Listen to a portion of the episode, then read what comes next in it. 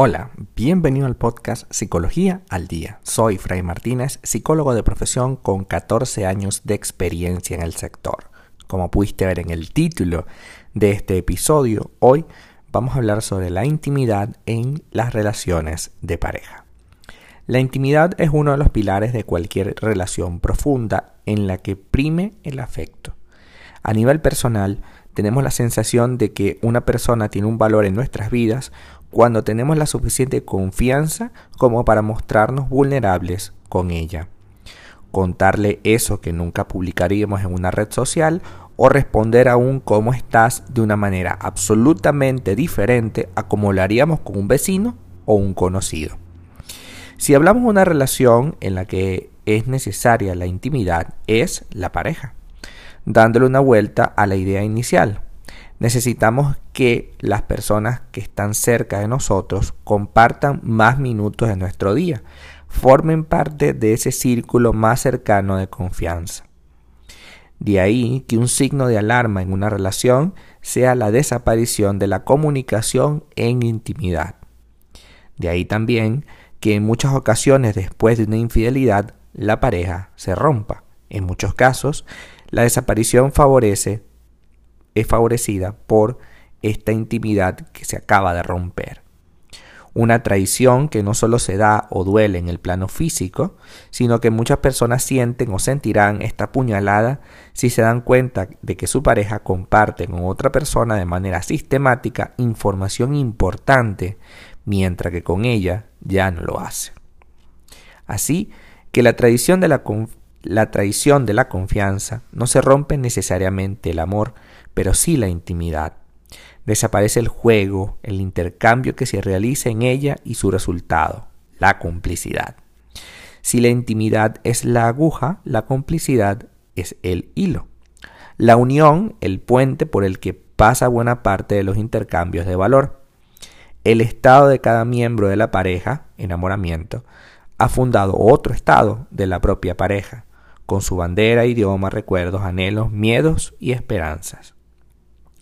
En el primer periodo de una relación, ese tiempo en el que prima la idealización, la dependencia y la adrenalina emocional, las barreras de la sospecha son derribadas por la ilusión y la intimidad, y se construye a partir del tiempo conversaciones juntos que son cada vez más íntimas. Empezamos en una relación partiendo de una idea, digamos, ideal en la que prima muchísimos elementos que este, generalmente son fantasiosos, pero a partir de cierto momento se va generando entre ustedes la sensación de que esta persona es de confianza y empezamos a darle pequeñas cuotas de poder, empezamos a tomarlo en cuenta, tomar en cuenta su actitud, su comportamiento, sus ideas, en cada uno de esos elementos que fundamentalmente nos llevan a pensar si esto es, si es bueno darle poder, si no lo es, hasta qué punto tengo que hacerlo, hasta qué punto no, y vamos creando una aura de intimidad en los dos. Existen algunos tipos de intimidad de los cuales vamos a hablar hoy y que podemos digamos, tratar de entender cómo funciona esto de la intimidad en las relaciones. La primera tipo de intimidad es la intimidad emocional y se refiere a experimentar sentimientos de cercanía. Esta sería o estaría muy próxima a lo que conocemos como amor. La intimidad social, que se refiere a la experiencia de tener amigos y actividades sociales comunes.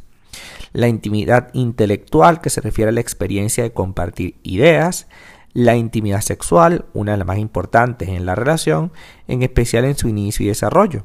En este caso hablamos de una vulnerabilidad o la confianza en el plano físico. Por otro lado, suele ser más rica cuando cuanto más y mejor se acepta cada uno su cuerpo. Y la intimidad asociada al ocio, que se refiere a compartir experiencias en esa parcelita de tiempo que está libre para disponer. Como vemos, tenemos diferentes tipos de intimidad hay dos o tres incluso que se pueden relacionar con la pareja, como son la emocional en la que está presente tu pareja, la sexual en la que debería también estar presente tu pareja, quizás en la intelectual también debería estar presente tu pareja, y este, el resto pues sí tiene que ver con otras personas, pero la intimidad crece cuando trabajamos en estas parcelas, cuando sembramos en cada una de ellas.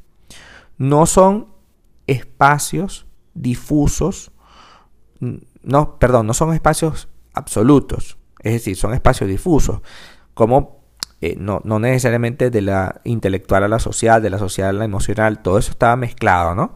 Sin embargo, bueno, hablamos de que podemos permanecer en una quizás un poco más de tiempo, con amigos, y no necesariamente vamos a pasar la intimidad emocional con amigos. Y si llegamos a pasar la intimidad emocional con amigos, pues definitivamente ahí hay un problema que tenemos que resolver. Entonces, la intimidad es lo que vemos cuando desnudamos el vínculo, cuando lo liberamos de los compromisos, las rutinas o los juegos de poder. Por eso, precisamente, es el refugio del corazón, de esa unión de pareja bonita, de ese espacio en el que tú te sientes en paz, confiando plenamente en ese ser humano tan especial que te brinda el privilegio de estar a tu lado. Entonces hoy vamos a tratar de conectar con esa confianza que se siente cuando iniciamos un proyecto y tratar de mantenerlo en el tiempo. Si no tenemos la suficiente confianza en el otro, si no sabemos para dónde va, si, si tenemos desconfianza, ya no somos ya no tenemos ese vínculo inicial, ya no tenemos ese vínculo profundo producto de la intimidad, pues mira, hay algo que tenemos que hacer, porque definitivamente si no hay intimidad, no hay pareja. Porque debemos tener esa sensación de confianza, ese deleite por escucharle, esa sensación de que a mí me está diciendo por primera vez todo, eh, y que no tiene ninguna otras personas con las cuales compartir este espacio de su vida. Él comparte o ella comparte muchísimas cosas con otras personas, con otras personas. Pero lo que comparte contigo solamente lo comparte contigo. Es un espacio íntimo entre ustedes. Si rescatas ese espacio para la pareja y lo mantienes siempre juntos, créeme que la sensación de intimidad y de confianza plena va a estar presente en tu relación siempre. Hasta acá nuestro episodio del día de hoy. Muchísimas gracias por quedarte aquí hasta el final. Si deseas saber más sobre mi contenido, www.fraymartinez.com. Para consultas online, www.fraymartinez.com y también sígueme en mi Instagram, arroba fraymartinez20. Muchísimas gracias y hasta el próximo episodio.